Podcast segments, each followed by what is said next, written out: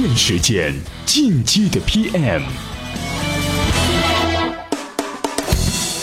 步子迈的再大也不怕扯了蛋，欢迎收听进击的 PM。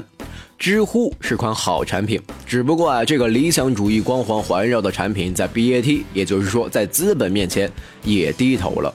一则最新消息，知乎已经完成了 C 轮五千万美元的融资，估值三到四亿美元。这次融资由腾讯领投，软银赛富、创新工厂跟投，并且啊，后两者是原有股东。这个数字在独角兽遍地的互联网创业圈似乎不算什么，但是作为一款内容型产品。尤其啊，是一家充满理想主义的内容型产品，这个数字还是令人振奋的。而围绕着知乎融资的种种争议，知乎为什么选择了腾讯，为什么拒绝了百度，似乎更值得产品经理们关注。接下来，我们就来讨论这个话题。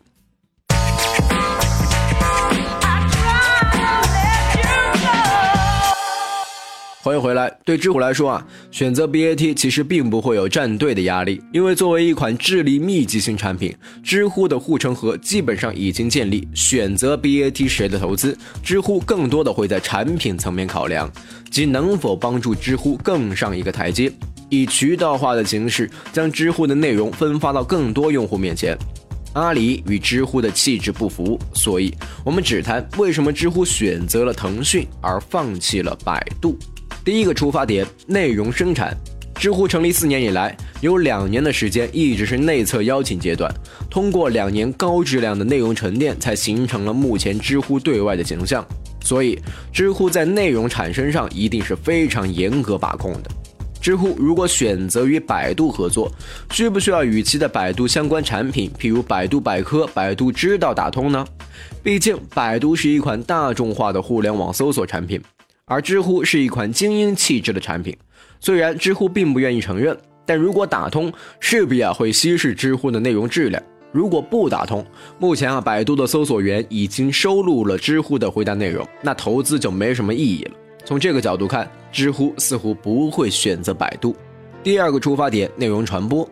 知乎面临的发展问题，第一个是内容生产，另一个就是内容传播。对于知乎来说，内容传播绝不是简单的搜索引擎收入这么简单，它更希望是以传统媒体的内容形式实现新媒体式的传播。而在移动时代，这种传播最好的媒介就是微信。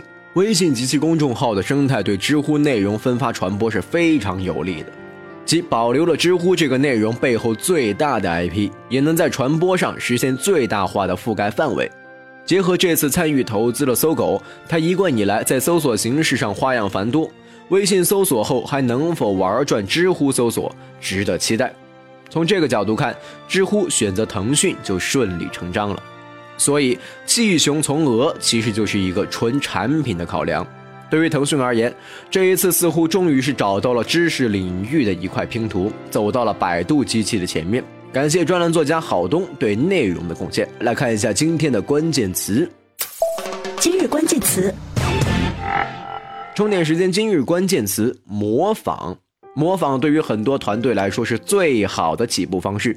毕竟啊，有人在市场和商业模式上都勇敢的吃了螃蟹，成功或失败都有大把的经验可以借鉴。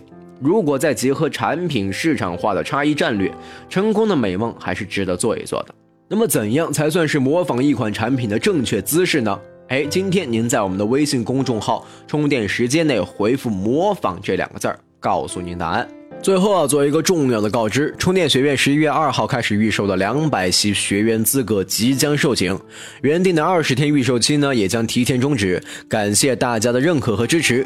预售结束以后呢，学员的价格恢复到标准，不再赠送 U 盘一号和格拉德威尔系列图书。另外啊，充电学院的内测时间为十一月二十二号到一月五号，内测期不算学员资格时间消耗。再次感谢大家，一起提建议吧。这一期的内容就是这样，我们下期再会。随时随地，随心所欲，你的随身商学院。这里是充电时间。